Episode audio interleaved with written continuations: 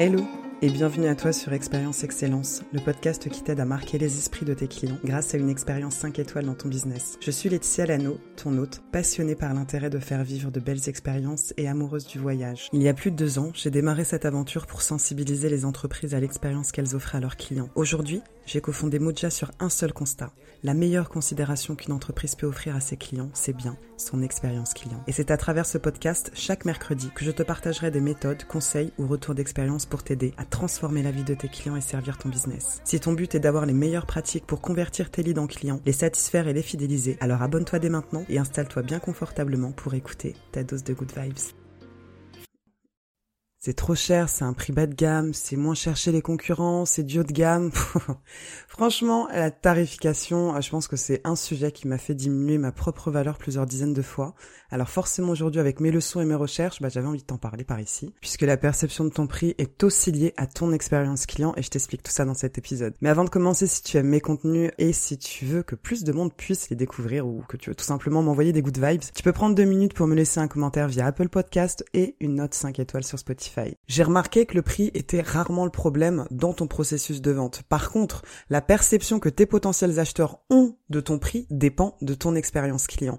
Je me suis demandé en fait comment réussir à faire passer un prix rationnel, euh, donc qui est un petit peu perçu comme raisonnable du point de vue de ton client, à un prix euh, qui est magique où justement, eh bien, ça suscite le passage à l'achat pour ton client. Donc euh, dans la première phrase, bah, j'entrerai plutôt dans la perception de ton prix, de ton point de vue. Donc à toi qui vends tes produits et services, je te donnerai d'ailleurs des petites méthodes pour te faire gagner en confiance lorsque tu décides de mettre en avant ton prix. Et dans la deuxième partie, eh bien je te donnerai des clés pour augmenter la valeur perçue de ce que tu délivres grâce à ton expérience client. Et là, eh bien j'entrerai plutôt dans la perception de ton prix du point de vue de tes potentiels acheteurs. Pour parler de la perception du prix de ton point de vue, je vais faire un peu partie de l'étude de cas dans cet épisode puisqu'en fait le prix ça a été un très gros problème en tout cas euh, lorsque j'ai commencé à entreprendre et il y a encore euh, plusieurs mois.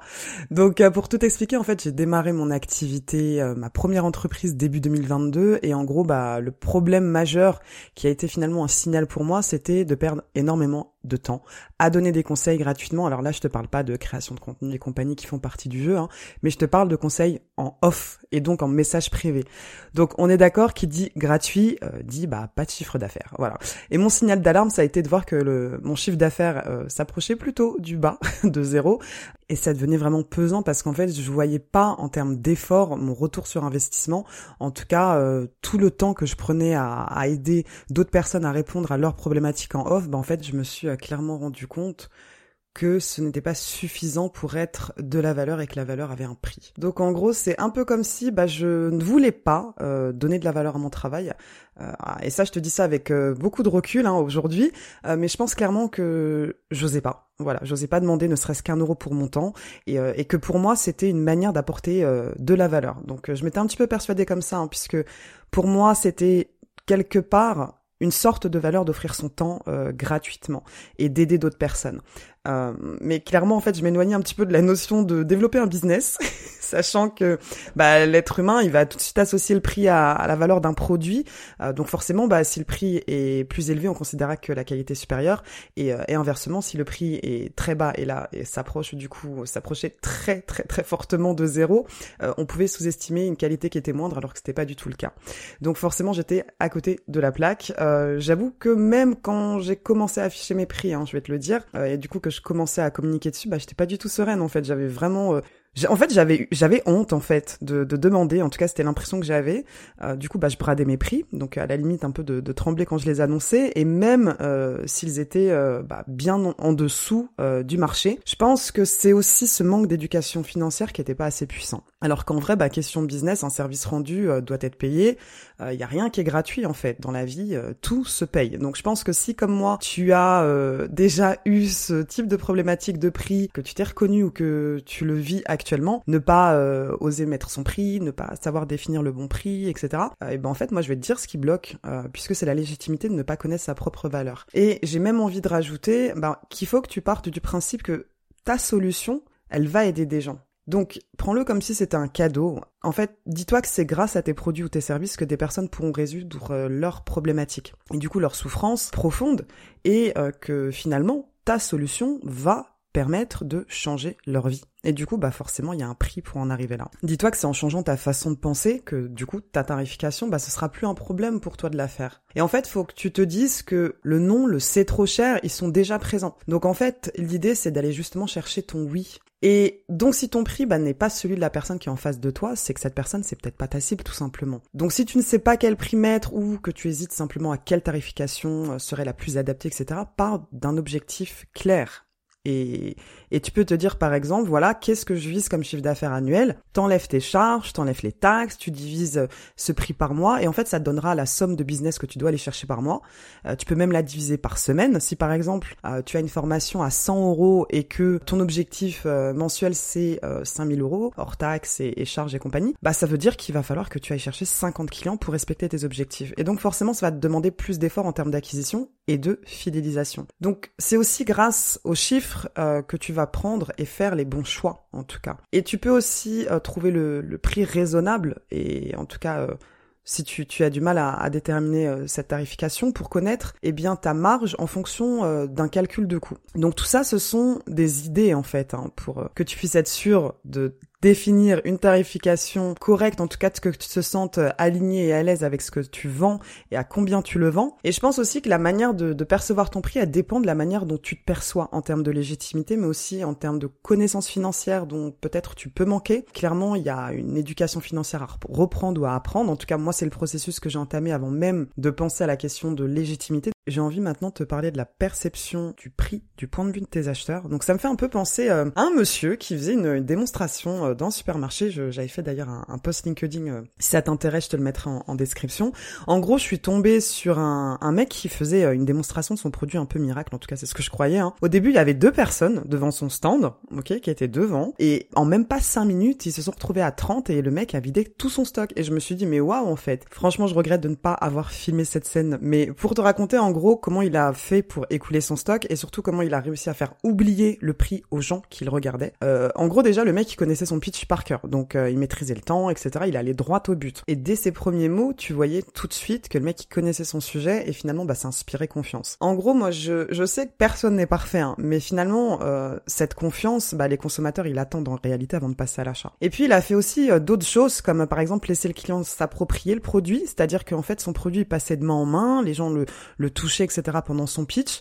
Et, je pense que là, il a vraiment compris que une fois qu'un client a le produit dans les mains, bah, c'est beaucoup plus euh, facile, en tout cas, de le faire passer à l'achat et euh, de le faire oublier son prix. Il a ajouté plein de valeurs parce que finalement, on est passé, alors c'était des, des ustensiles de cuisine pour euh, la petite histoire, Enfin, c'était un ustensile, pardon, euh, de cuisine pour la petite histoire. On est passé de, on a eu le couteau, on a eu euh, la, la, la râpe, on a eu je sais pas quoi, on a eu je sais pas quoi, on a eu je sais pas quoi. En, gros, il a ajouté plein de trucs. En, en tout, je crois qu'il y avait quatre cadeaux euh, supplémentaires. Enfin, bref. Donc là, le mec n'avait toujours pas balancé son prix, ok? Donc, il a montré en fait tout ce que comprenait son offre. Il les a posés dans les mains des spectateurs et, et finalement, donc, les spectateurs, quand ils ont eu, si tu veux, toute la valeur en leur possession, qui était en plus tangible et qui pouvait du coup percevoir. Là, le mec, il a arrivé et il a donné son prix. Et en plus de ça, il, t'a ajouté, oui, euh, alors on pourra se retrouver que dans un an, machin. Là, exceptionnellement, il y a une promotion, blablabla.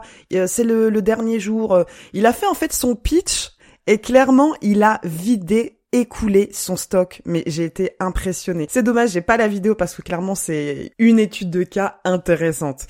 Bon, euh, ça mérite quand même qu'on s'attarde un petit peu sur la manière d'amorcer son prix au client. Déjà, définir un prix, donc c'est une stratégie, hein. euh, comme le prix concurrentiel, compétitif. Tu as aussi les prix dynamiques, donc ils sont euh, plutôt flexibles, etc. Comme mettre des prix ronds, mettre trois prix différents avec des valeurs différentes devant le client, ou encore le prix psychologique. Donc là, c'est plutôt un prix qui est basé du coup sur le rationnel, comme je te parlais en début d'épisode. Donc en gros, qui sera accepté, approuvé par ton client. D'ailleurs, j'ai lu que comme on disait de gauche à droite, en mettant un 9 par exemple à droite, bah ça te permettait de réduire la perception du chiffre à gauche. Comme par exemple 49 au lieu de 44 tu vois. Donc ça, ça peut être aussi euh, une stratégie à utiliser.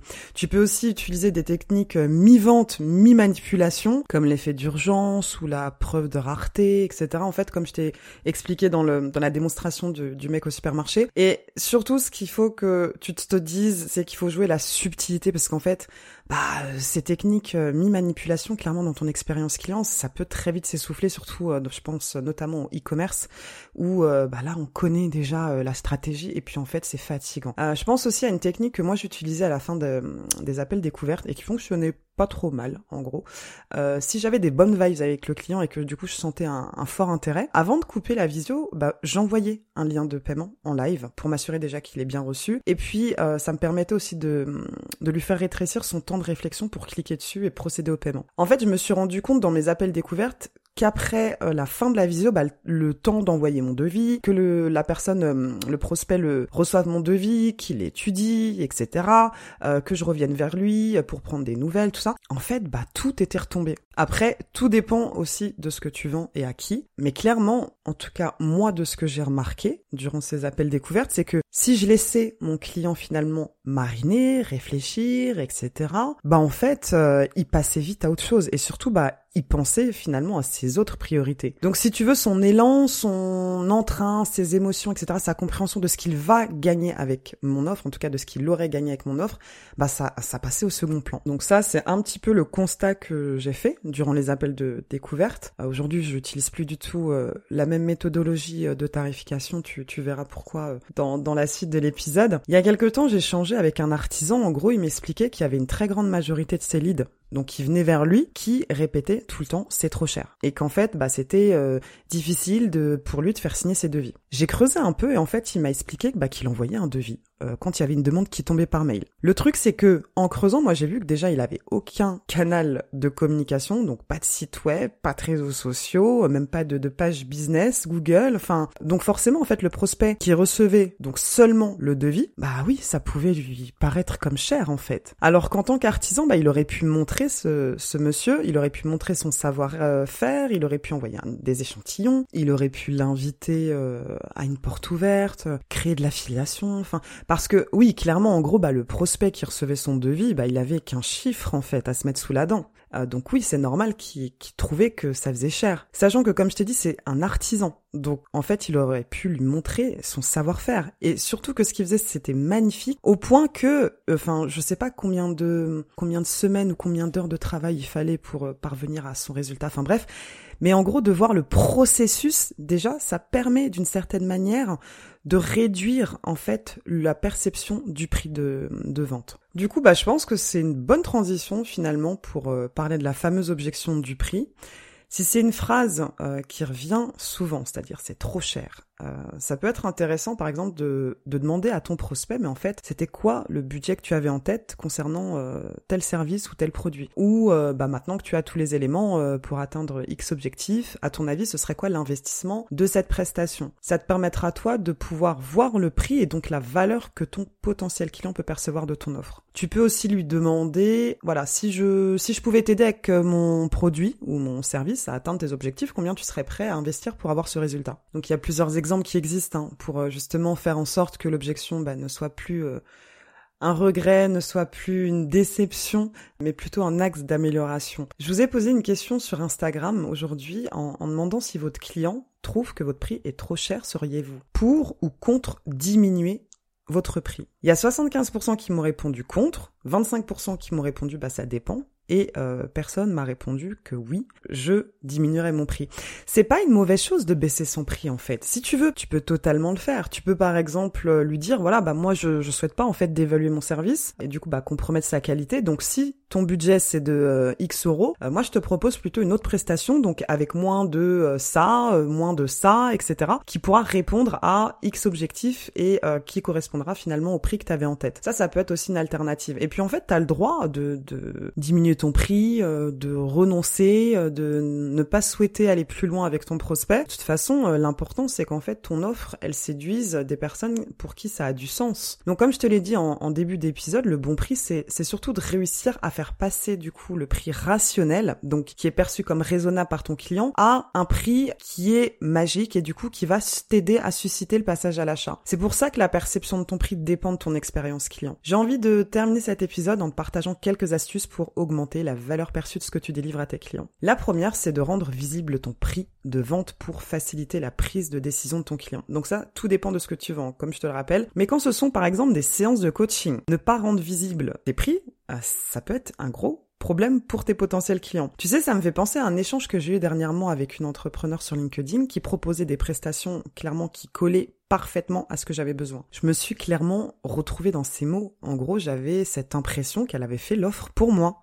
Euh, donc d'ailleurs, ça me fait penser à, l'épisode 2, la connaissance du client, parce que je te parlais justement de, de réussir à écrire des pages de vente, à rentrer dans la tête de tes clients, donc tu pourras le, réécouter si ça t'intéresse. Sauf qu'en fait, sur sa page de vente, il y avait aucun prix. Donc je l'ai contactée, je lui en ai parlé, et euh, elle m'a dit qu'elle ne voulait pas que bah, ce soit un problème d'argent. Voilà. J'ai dit ok. Donc euh, je l'ai de nouveau sollicité pour connaître le prix de son accompagnement et là elle me l'a toujours pas donné. En fait, elle a préféré qu'on se fasse un appel de découverte. Alors qu'en fait, bah moi en tant que potentielle euh, acheteuse, qui aurait très bien pu passer à l'achat immédiatement, parce que son offre elle était clairement pour moi et en fait bah ça m'a fait chuter mes émotions et ça m'a fait fuir. Donc c'est important de le dire ici, mais c'est pareil en fait pour les formulaires de, de, contact, etc. Pour connaître un prix, tes clients ils vont perdre patience s'ils doivent trifouiller partout sur ton site et tes réseaux pour savoir comment tu factures, surtout quand tes offres elles sont classiques. Je sais pas, comme une formation en ligne, un produit ou encore des séances de coaching. Quand il y a beaucoup d'automatisation dans tes process, en fait, cacher tes prix, bah ça n'apporte qu'une frustration de la part de tes clients de ne pas pouvoir avoir de réponse immédiatement. La deuxième astuce, c'est de faire attention qu'au papier cadeau. C'est-à-dire en fait que tu vas te concentrer euh, uniquement sur ta com, ton marketing, etc. Euh, comment tu souhaites communiquer, tout ça, au lieu de te focaliser sur ce que ton client retiendra à la fin de son achat ou à la fin de votre collaboration. Et donc, mon conseil, c'est de t'assurer que ton onboarding soit carré, donc pour pouvoir inspirer déjà confiance à ton client pour qu'il puisse passer à l'achat, hein, donc jusqu'à son paiement que ça glisse, mais surtout que ça glisse aussi durant son suivi, euh, si c'est une prestation, sa livraison, si c'est un produit, et jusqu'à son onboarding. La troisième astuce, c'est de montrer et de partager les résultats des clients que tu as eus et surtout du coup les bénéfices qu'ils auront concrètement. Donc tu peux utiliser des chiffres comme euh, j'ai accompagné X clients, mes clients ont généré X% de résultats, euh, etc. pour rendre justement bah, ton offre plus tangible et irrésistible. La quatrième et dernière astuce, eh bien c'est de donner avant de recevoir. Donc n'oublie pas de mettre en place des guides, des lignes magnettes, euh, des démos de tes offres et du coup de pouvoir montrer un aperçu de ton offre. Là ça va permettre au client d'être déjà conquis de ce qu'il voit et ça va surtout favoriser son passage à l'achat à la prochaine c'est la fin de cet épisode. Tu peux d'ailleurs me partager ce que tu en as pensé, les réflexions que ça t'a apporté ou tout simplement me faire un petit coucou sur le compte Instagram laetitia.lano ou sur LinkedIn Laetitia Lano. Si cet épisode t'a plu et parce que ta voix compte, laisse-moi 5 étoiles dans la description afin de m'aider à le faire connaître et à mieux le référencer. En attendant de se retrouver au prochain épisode, je t'envoie plein de good vibes et je te dis à très vite.